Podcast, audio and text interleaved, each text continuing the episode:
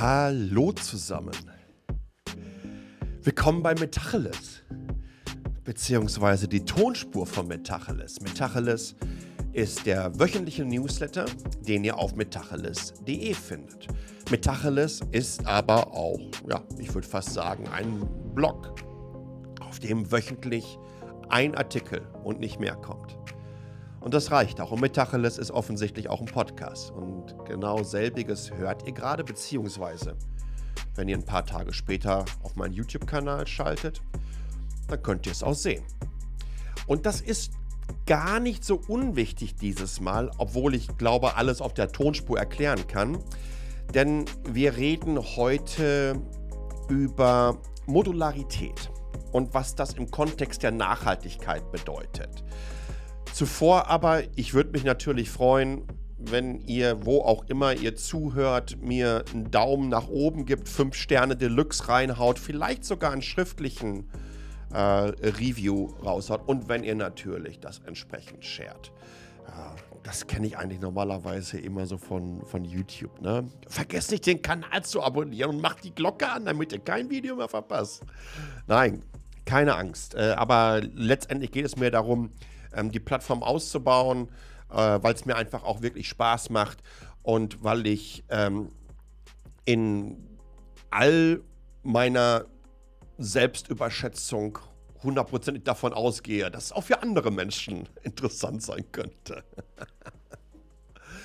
okay, ihr Lieben. Ähm, alles weitere, was ihr wöchentlich kennt, Podcast, ähm, die Metacheles Tech Doku Playlist, die Green Future ähm, Doku Playlist, findet ihr jeweils im Newsletter auf dem Blog. Natürlich auch feingedrucktes, wo ich die Woche mal eben kurz so ein bisschen zusammenfasse. Übrigens, da gibt es eine gewisse Dynamik, das wechselt. Mal habe ich die PR-Wins und Fails drin oder Social Weirdness, App der Woche, Infografik der Woche, mal nicht, ja. Wenn es dann einfach nicht so der Fall ist, dann habe ich mir einfach gedacht, das passt jetzt gerade so die Woche nicht. Oder du hast schon zu viele gute Sachen. Oder du möchtest jetzt irgendwie was, was Spannendes nicht verbrennen. Nimmst es mit in die nächste Woche. Also, äh, es ist ein lustiges Überraschungsei oder die Pralinschachtel, die berühmte. Okay, Forrest, renn jetzt mal los, äh, denn wir haben wirklich ein spannendes Thema. Modularität, Nachhaltigkeit und was passieren muss. Äh, ich erlebe ja gerade selber für mich ganz, ganz persönlich, dass die Art und Weise, wie ich Hardware nutze, sich fundamental verändert hat. Äh, während meiner Mobile Geek Zeit habe ich übers Jahr hinweg, puh, na, ich sag mal so irgendwas so um die 100 Geräte getestet, persönlich dann auch getestet ähm, genutzt dann wirklich richtig als Daily Driver. Also wenn die aus der Testphase herausgekommen sind, ähm, dass ich sagen würde, okay, jetzt mache ich es. Mm, eher dann so in Richtung maximal 10, die dann final Daily Driver wurden, äh, war dann immer nur ein oder zwei Geräte. Ja. Äh, aber was mir wirklich richtig auf die Nerven ging in der Retrospektive, ist, wie viele Smartphones ich einfach genutzt habe, die zum Teil sich in meinen Schubladen anhäufen und man denkt sich, wow, musste das alles überhaupt sein? Mittlerweile bin ich ja auf ein Gerät umgestiegen, wovon ich hoffe, dass es entsprechend lange hält. Und die letzten Plattformen funktionierten auch immer ganz, ganz wunderbar für mich über zwei Jahre. Unter meinem Schreibtisch steht aber etwas, was ich zumindest bezüglich des Gehäuses, hm, ich glaube schon so seit zehn Jahren habe. Bezüglich der GPU, die eingebaut ist, da ist eine Nvidia GTX 1080 eingebaut. Ja, sieben Jahre, so in etwa, nutze ich die schon. Was auch übrigens spannend ist, ne? was das Ding immer noch für einen Umf hat. Äh, das Einzige, was Neues ist, ähm, ich habe äh, ein anderes Motherboard drin. Ich habe mir einen anderen Prozessor geholt. Da ist, glaube ich, ein 10.900er K drin, ein Intel, ein Intel Core i. Ist das eigentlich ein Core i9?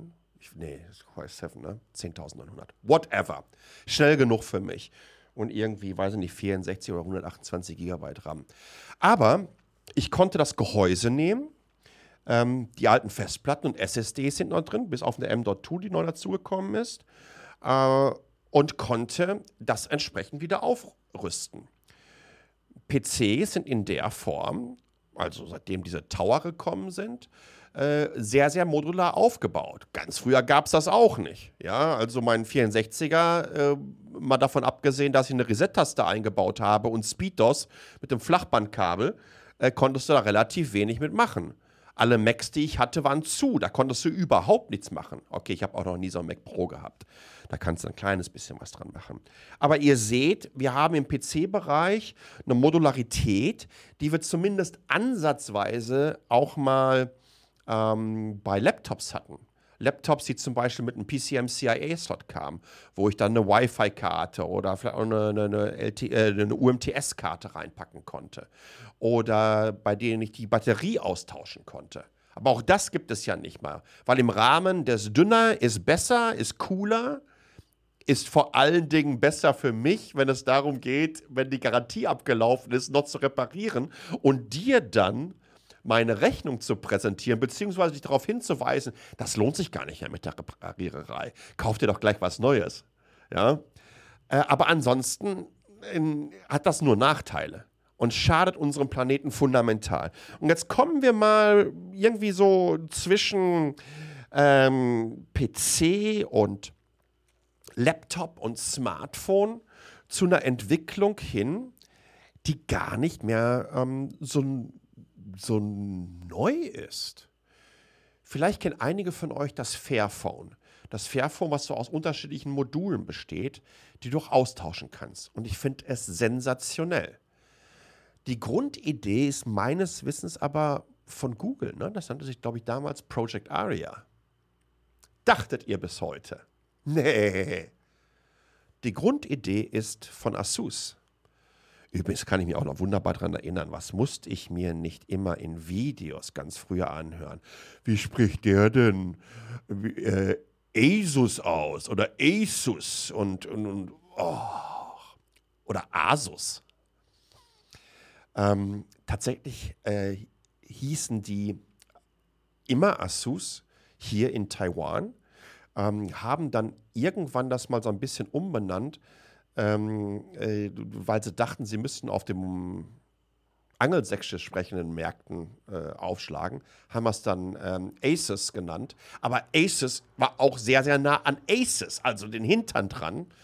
Hier hieß es immer Asus. Warum heißen die Asus?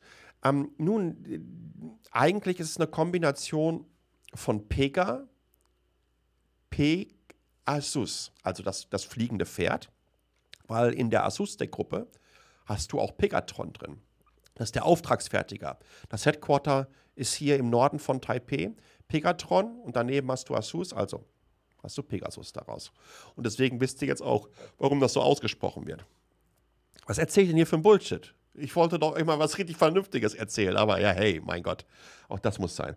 Also, Project Area, ver ver vergesst das mal ganz schnell. Denn es war tatsächlich Asus gewesen. Und ähm, das hat eine ganze Menge mit so einem kleinen Phone zu tun. Und in einem Video halte ich das gerade in der Hand. Das ist das Petphone. Und ähm, das Petphone gab es auch mal mit einem 7-Inch-Tablet dabei. Ähm, also das ist hier so ein kleines, ich glaube nur 4.5 Inch äh, Display hatte irgendwie ein Snapdragon drin, ich weiß es überhaupt nicht mehr. Aber ein richtig schickes kleines Android-Smartphone. Nun, was war so spannend darin? Das Ding selber an sich ist überhaupt nicht modular. Könnte man natürlich noch entsprechend machen. Aber was spannend ist, ist, ähm, das Petphone ging dann in eine sogenannte Pet Station rein. Und das war ein Tablet. Und auf einmal konntest du dann den Prozessor und das RAM dieses Phones nutzen und damit ein Tablet betreiben. Aber dann haben sie gedacht, das geht noch eine Ecke weiter. Warum nutzen wir dann nicht auch noch dafür eine Dockingstation für das Tablet, nämlich ein Keyboard? Ja. Und das haben sie noch da runtergepackt. Und auf einmal hast du ein schickes kleines Netbook oder Mini-Laptop gehabt was letztendlich mal als Telefon gestartet ist. Und ich finde das nach wie vor so unfassbar inspirierend und so unfassbar forward thinking und frage mich, warum es kein anderer Hersteller gemacht hat. Und da sind wir übrigens wieder in diesem Bereich unterwegs. Ne? Ja, natürlich, wie viele kaufen das? Äh, wie ist der Demand dafür da? Äh, wie kann ich dann auch herstellen? Wie bekommen ich die Skaleneffekte rein, damit die einzelnen Komponenten auch entsprechend günstiger werden? Aber jetzt stellt euch mal generell so ein Prinzip vor. Und wenn ich das auch noch weiter hinunterbreche, wenn ich zum Beispiel beim Phone anfange und ich nutze die Ideen vom Project Area, ich nutze die Ideen vom Fairphone, also diese Modularität, dass ich das Kameramodul austauschen kann, dass ich Batteriemodul austauschen kann, dass ich das SoC-Modul austauschen kann, habe dann zusätzlich noch die Möglichkeit, selbiges in so eine Dockingstation reinzupacken und eine Tastatur drunter zu packen. Und auf einmal habe ich doch etwas geschaffen.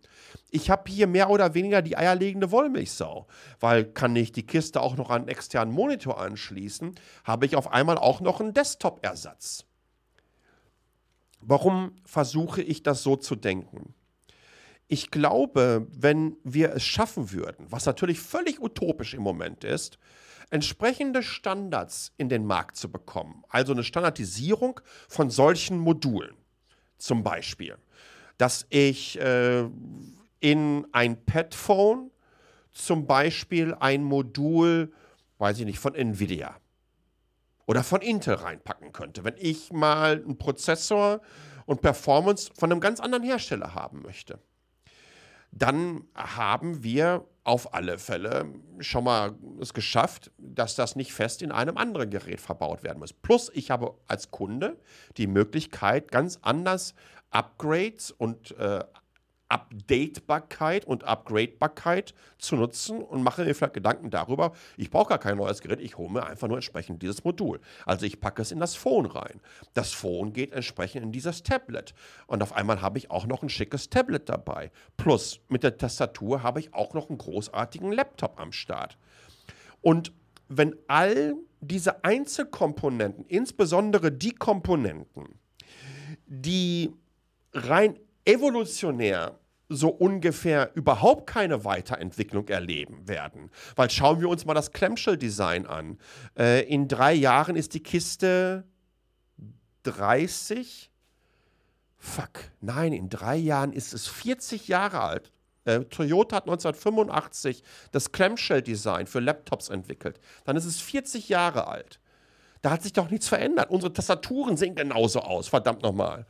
Und Displays sind größtenteils ziemlich zentriert und haben einen mehr oder weniger dicken oder dünnen Rand drumherum. Und die Dinge, die sich weiterentwickeln, nämlich Prozessoren, nämlich Kameramodule, obwohl das ja auch immer langsamer vorwärts geht, ja, ähm, die kann ich austauschen. Und dann wird es einfach spannend. Dann glaube ich, wenn wir es also schaffen, dass die Komponenten, die sich nicht so schnell entwickeln, beziehungsweise gar nicht, einfach eine haptische, physische Qualität haben, eine Belastbarkeit haben, die dann gerne auch ein bisschen mehr kosten, dass ich sowas, ich sag jetzt mal ketzerisch, zehn Jahre nutzen kann. Vielleicht noch mit einem schönen Wartungskit dabei, wie ich es reinigen kann. Machst du einmal im Jahr eine schöne Reinigung. Ja, meine Güte, was würde das unfassbar viele Rohstoffe sparen? Stellt euch mal vor, im Jahr werden 1,4 Milliarden Smartphones hergestellt. Die gesamte Smartphone-Industrie hat einen CO2-Ausstoß jährlich, der höher ist als der der Philippinen. Ich glaube, etwa ein Drittel von dem von Deutschland, so liegt der. Ey, das ist doch bei aller Liebe ein Problem. Äh, wie, wie, wie kriegen wir es überhaupt auf die Kette, dass es diverse Hersteller gibt, die 10, 15, 20 verschiedene Modelle anbieten? Warum nicht ein Einsteigermodell, ein Mittelklasse und ein High-End-Modell und gut ist? Übrigens macht das ja Google mit, dem, mit den Pixel-Phones. Zumindest jetzt mit den 6er. 6a, 6 normal, 6 Pro. Und ich finde das fantastisch. Aber wenn wir das noch ein Stückchen weiter denken, wenn wir dieses, dieses Recht auf Reparierbarkeit was sich ja immer stärker durchsetzt. Und da bin ich auch wirklich happy, die Initiativen, die auch Apple und Samsung treiben. Wenn wir das in ein Recht und vielleicht sogar ein Gesetz, kann man sagen, Modulierbarkeit? Ich sage das einfach mal, ummünzen würden, dann schaffen wir, glaube ich, etwas. Und dann können wir wieder Kisten bauen, die wie mein PC unter meinem Schreibtisch stehen, wo ich das Fundament gerne nutze und hier und da entsprechende Komponenten entnehme, wenn ich meine, dass sie nicht an meinen Anforderungen genügen. Und das finde ich spannend. Und ich bleibe dabei. Asus mit dem Petphone, mit der Petphone Station, mit dem Pet Tablet und wie sie alle heißen, das sind die absoluten Pioniere, wenn es um Mobile Computing geht in diesem Bereich. Niemand hat so etwas so hinbekommen und geschaffen ähm, wie die Kiste, die ich hier gerade gezeigt habe, das Petphone. Und ich würde mir wünschen, wenn wir das dann so, wenn wir ein Pet Fairphone vielleicht in Zukunft haben, was in eine Tablet Station reingeht, was dann auch noch zu einem Laptop wird und was ich dann final auch noch als Desktop-Ersatz nutzen kann, indem ich externe Displays anschließe. Denn Performance haben die Kisten genug. Ja, ein aktueller Snapdragon, ein aktueller ähm, M1-Prozessor, meine Güte, die sind unfassbar schnell und äh, die haben eine unfassbar hohe Effizienz, dass sie einfach auch eine mobile Plattform sein können. Ich bin gespannt auf euer Feedback ob ich jetzt hier äh, nur irgendwie sinnlos durch die Gegend gesponnen habe oder ob das wirklich, naja, in gewissen Art und Weise eine Argumentationskette ist, die man vielleicht zwei oder dreimal noch anbringen kann in Zukunft. Ich freue mich auf euer Feedback in den Kommentaren, indem ihr es teilt. Und ansonsten, wie immer, bleibt gesund, passt auf euch auf und auf metacheles.de bekommt ihr alle weiterführenden Links. Ciao.